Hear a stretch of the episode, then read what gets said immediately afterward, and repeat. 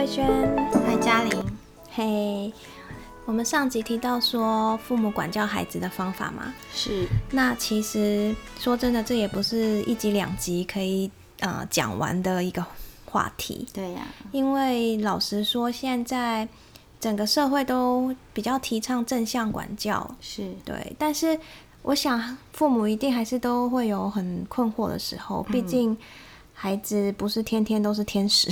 是，他们也有很难管的时候。对，对啊。那老师有什么建议可以给父母？就是当孩子真的是小恶魔 出现的时候，是。就我我们上一集有有讲到一些不同的方式嘛？那我记得我们最后的结论就是，我们都要回到那个初衷。嗯，对，就是你严管他，你是好，你是要他好。对，所以你必须让孩子知道，对我是因为爱你，不是嘴巴挂着说我是因为爱你才这样。如果孩子感受不到的话，嗯，那就是没有用的。嗯，对，所以其实正向的意思是说，我们必须让孩子知道，这个是要让你好，往好的积极的方向。嗯，那我们如果用处罚的话，其实孩子常容易连接，就是说，呃，你打我，因为你不爱我。哦。那怎么样可以去表达，让小孩真的知道啊，爸妈是爱我的呢？这个其实本来不是在这一集要讲的，就是我们上次一直提到的那个爱语哦。对，就是那个也解答了我很多困惑。嗯，对。可是这些是平常要做的。嗯，对。那今天我比较想讲的是，就是在那个教育现场。嗯，对，因为我们。不可能说那个现在孩子已经出事了，嗯，就是已经他已经那个需要需要你去教他一些事情的时候，你这时候你你再慢慢来，那其实已经来不及了。哦，对，所以，我我们先说一些，就是我上次有讲过开学就是那个爱的开始嘛，就是你平常已经要跟孩子慢慢建立那种爱的连接。嗯，对。那今天当孩子做错一些事情的时候，嗯，那你怎么让他知道？嗯，对，今天比较想讲的就这一块，就是学校加上学校，你也知道，就是现在其实每个老师就是都战战兢兢，因为真的你不能打，对啊，就是老师不能打，不能骂，那真的都不能处罚了吗？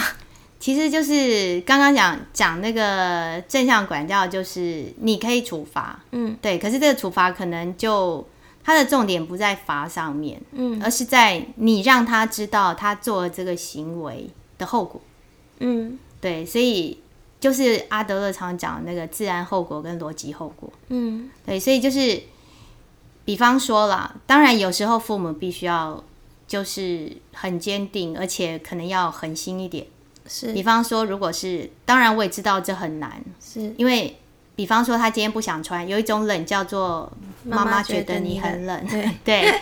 那这时候你要，其实妈妈看到小孩不穿衣服的时候，他他的的那个思绪已经往后好几段了，因为不穿衣服，所以就感冒了，感冒了就生病了，然后得肺炎什么，就 对妈妈一定会疯掉，对，然后加上现在很多过敏儿，嗯。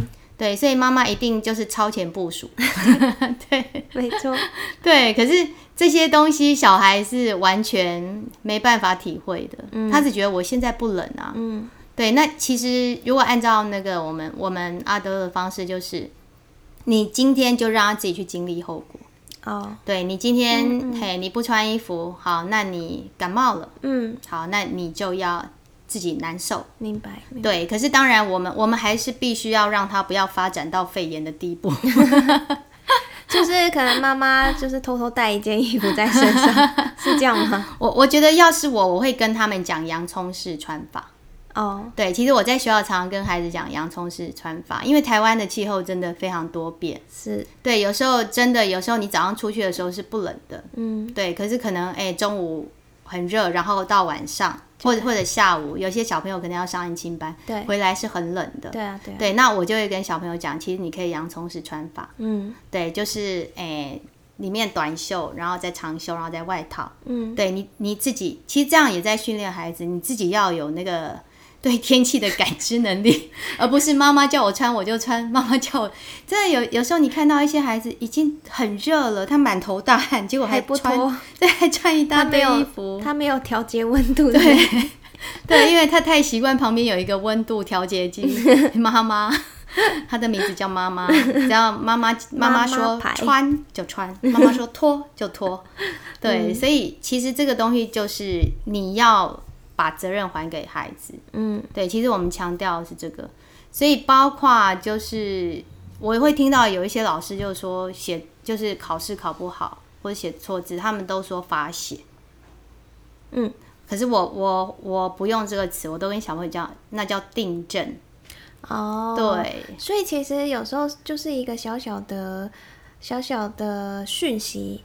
对，就是观念接受的都不一样。你要让孩子的观念是正确。今天，今天我，你不要让他每次都感觉自己一直在被处罚，写错字也处罚，然后什么也处罚。对，你要让他知道每个人都会犯错，而且那个处罚传递了一个讯息，就是我不可以犯错啊。对，就我们知道，就是人要有。接受不完美的勇气嘛，嗯，因为没有人是完美的。那他如果一生都在追求完美，那就是一个错误的目标，那会让他受苦。是啊，对，所以我们要让孩子知道说，今天我会犯错，我只要改过来就好了。嗯，对。那我今天如果必须要付出更大的代价来改它，那我不如超前部署，一开始就做好。对我一开始就做好，然后我去找一些方式来让我可以一开始就做好。所以其实，呃，如果让小孩自己去经历那个后果，对这个方法其实是很有效的，比较比较有效。可是他会花比较久时间，嗯，因为小孩一定会跟你拉扯，嗯，对，跟你拔河。对比方说吃吃饭，我们知道那种小小孩一定会经历这个，小孩会挑食，他喜欢他想吃他想要的，嗯，所以他也小孩也会想要操控你。今天如果如果就是你他一挑食，他这个东西我不吃，你就说啊可以不吃，然后就换上他吃的，他就知道我以后只要说我不吃，我就会有我喜欢吃的。嗯嗯嗯。对，那小孩就会挑食。嗯。对，或者是他边吃边玩玩很久。嗯。然后你就常常看到阿妈或者是妈妈在旁边。追着他，对，追着他跑那那。可是其实我都会建议妈妈在家就这个真的要从小培养，就是你要清楚让孩子知道说，就像我们上次有提到，嗯，就是给他一个时间感，我必须要在什么时候吃完，对，那你不吃完，我东西就拿走。对，而且像你说的，真的有时候要狠下心啦，因为。比较国外的教育的方法就是你不吃我就让你饿一次，是，然后饿到了真的就不敢就是在餐桌上玩耍，没 错，通常都是这样。但是亚洲的家长，我想要去饿孩子这件事，他们自己心里关卡要。对，因为我们亚洲人饿的机遇太可怕了。哦，是啊，你看，这是这是我们的潜意识，集体潜意识。对，所以每次打电话，有没有老一辈的问候都是“假爸爸”。对，来嘉玲再说一次“假爸爸”。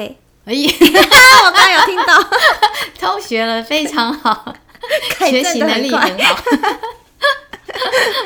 对，所以我们会很怕饿着了孩子。对，那其实孩子自己有求生能力的。他今天一餐两餐不吃，他就会下次就好吧。我知道我现在再不吃，我就被收起来了。对，这个就是自然后果。是。那当然有有一些我们刚刚提到危及生命的 那种，那我们就不能用自然后果了。那我们可能就要用逻辑。我想应该你说这些自然后果是比较是。行为规范啊，对，还有就是它的后果我们可以承担的，对啊，对，那你如果是一些那种比较虚幻的，比方说，嗯，你你不写功课的话，那我就让你。成绩不好，小孩没有没有感觉。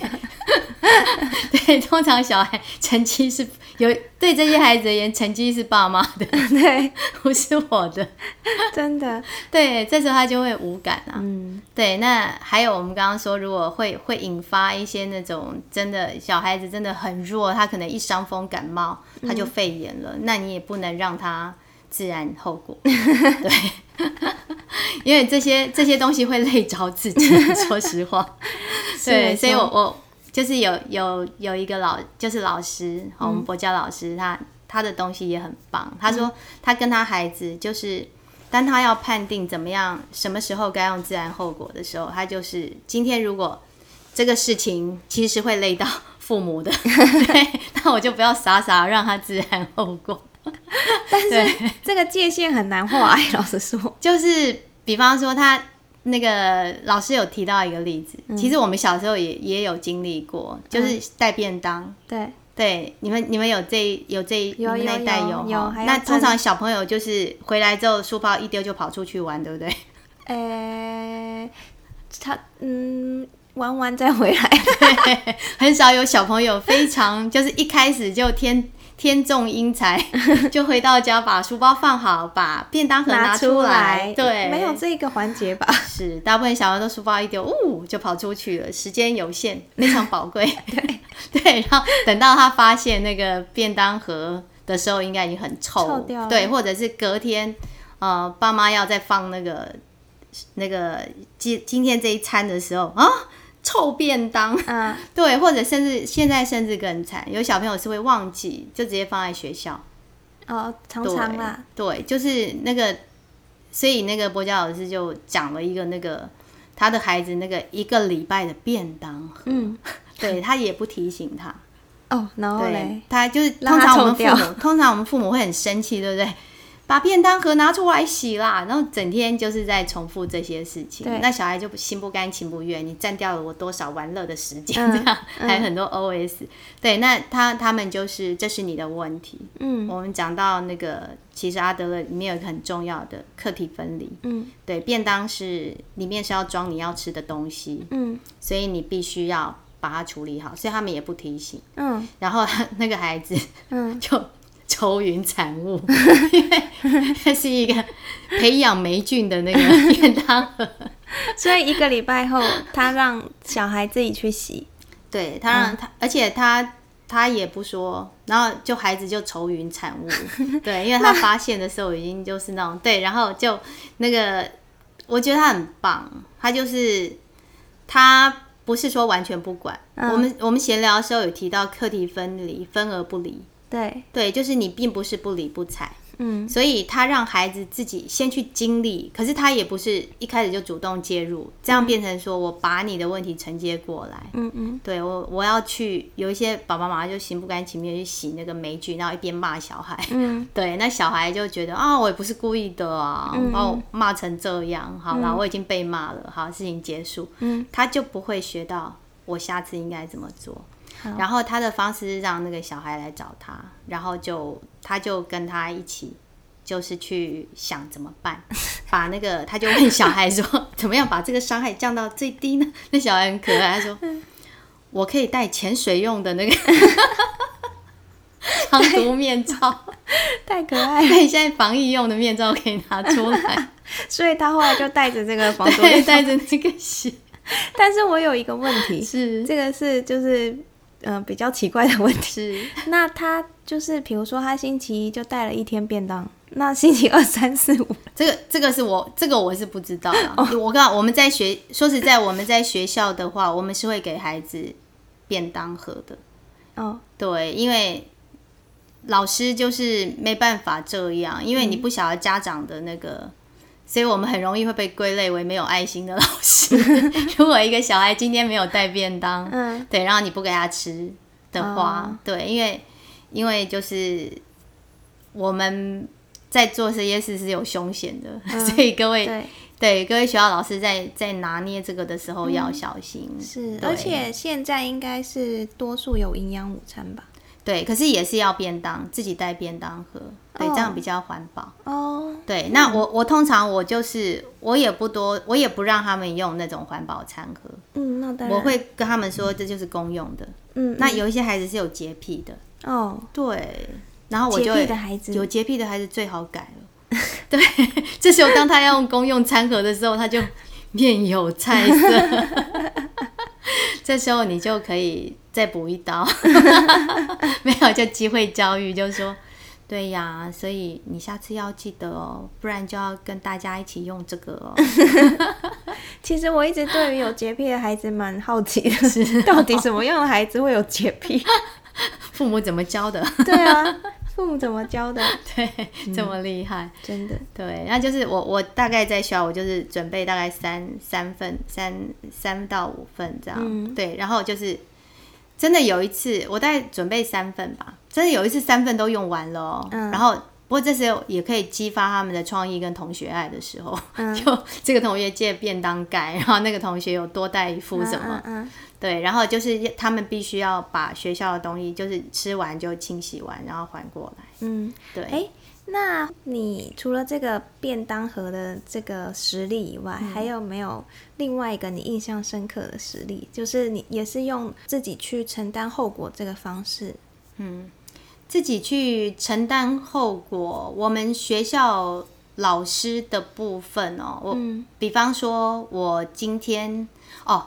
我之前教过一个那个雅斯伯格的孩子，他很可爱。嗯，他就是我们我们上次有提过那个雅思跟自闭一点点了，就是他们是非常比较固着。嗯，就他们认为该做什么事情就要做什么事情，而且他们非常专注。嗯，那那个孩子就是事情必须做完。对，那他动作又比较慢。对对，所以常常比方这一节课我们我们要做一件事情，他没有做完。嗯，对，然后我们要做下一件。事情的时候，然后他还是做他的事情。嗯嗯，对。那其实这时候我就会告诉他，比方下一节我们是要去户外的。嗯。然后我这时候你要是去勉强他，叫他不要做，他会他会暴怒。嗯。他会像火山爆发这样。嗯。因为他他既定的行程被打破了。嗯。对。那这时候其实我我就会跟他说，我就说，嗯，好，小乖，你很想做这个是不是？嗯。他就，然后就说。可是我们那个这一节课我们要出去哪里？哎，嗯，对，那你要继续在这边做的话，你就不能跟我们去哦。嗯，好，那你决定继续在这边做吗？嗯，然后你就会看到他，嗯，好啦，然后把东西收进去，然后就跟着我们一起走。嗯，对，其实就是我在学校比较常做就是选择。嗯嗯，对，就是这是你的选择。对对，然后你承担。对，而且当他有这个选择权的时候，他就不会这么情绪这么这么。对，因为他会突然意识到选择伴随着责任。对，我们常常讲自由伴随着你有选择自由，那其实也代表着你要承担哦。对，这不是我叫你做，这是你自己要做的哦。是，嗯，所以其实最后的总结就是。这不是我叫你做的，这是你自己要做。没错，这个就是最好的处罚。是，所以所以老师们真的要要注意这一点。就是也，我觉得很多老师求好心切，所以你会发现，就是后来我会觉得蛮蛮心痛的。嗯，就是你会看。看到有一些老师，其实他被被家长告的老师，其实不是混的老师，嗯，反而是那种做很多，对，太用力，然后他就会认为说这是我的责任，我必须要做，我应该要怎么样，对，然后结果呢就被告了，然后被告了之后他就心冷，心灰意冷，然后说起来了，对，他就开始，我们一个一个学生有一次形容一个老师的话，形容一个课老师说。他就自暴自弃，哈哈学生都看得清楚哎。对啊，现在小孩很精的，好精明哦。对啊，他就说他就自暴自弃，就是我我也不想管你们。嗯，对，就你有看到有有一些老师，他就是其实他他的内心一定是很痛苦的。是，对，因为我就就像我们说，没有一个小孩天生想当坏孩子，嗯，也没有一个老师天生想当不管学生的老师。真的，对他今天是觉得说，我这么尽心尽力，我还要被你告，所以为什么我们这一集要讲说不打不骂怎么教？嗯，就是我也不希望有一些老师，有时候在 FB 上面或者什么看到一些老师在那边就是写抱怨文啊，然后心灰意冷。然后就是，当然我们有看到一些家长现在就是看，哎，老师愿意教，我们要很感谢。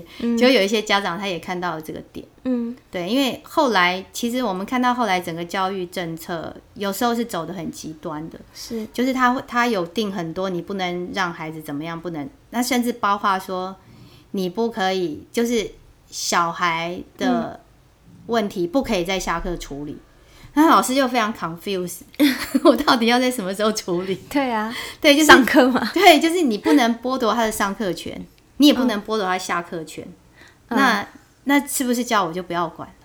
对啊，对，还好他后来就是被一被批评，马上就收回，因为就很扯啊。因为是写规章的人，他那个国文不好，他 太无限上纲了。因为之前很很强调那个小孩的受教权嘛。对。可是你要你要想想，这是一个团体哦。嗯。这个孩子有受教权，其他孩子也有受教权。对啊。对，所以你现在在上课当中影响了整个上课的心境。对。啊，后面其他的孩子呢？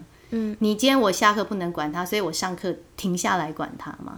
那其他孩子呢？嗯，对呀。哦，我我想到一个例子，就是这个自然后果。嗯，就是呃，有一个很就是刚刚讲自暴自弃的那个孩子，嗯，他非常的聪明。嗯，可是我们我们之后我们在讲那个逻辑后果也会讲到他，就是他就是我好像有提过他，就是因为他讲。爸爸是那个文创事业，所以这也是一个非常有那个创意的孩子。嗯，所以因为他是一个很独创的孩子，是对，所以他可能爸爸从小教育就是指向这一块，就是你要有独创的想法。嗯，对，所以他就出现了一个那个私人逻辑，就是跟别人一样，就是哦，是丢比。对，那个跟别人一样，我就不够优秀。对，就是我不能跟别人一样，所以团体的规范对他来说是很痛苦的。嗯，对，所以他就是，比方说我们我们要做操，对对，就是那个跑步前要做操，他就不做。嗯，好。那个对，那那个在老师眼里是很辛苦的。对，因为我我当然啦，我我们如果人数，所以我一直说人数少，嗯，真的一个班级人数不要多，因为。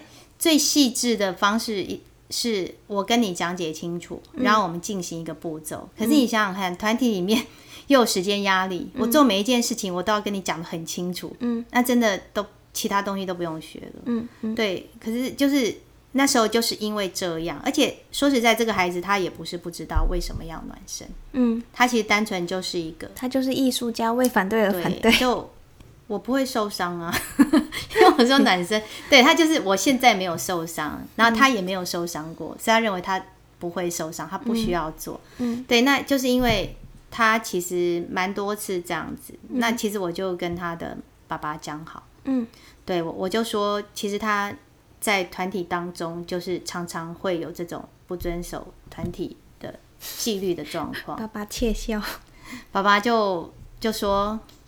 爸爸真的就是一个有有智慧的艺术家。他说：“啊，不是每个人都适合团体的。”果真是艺术家，是艺术家。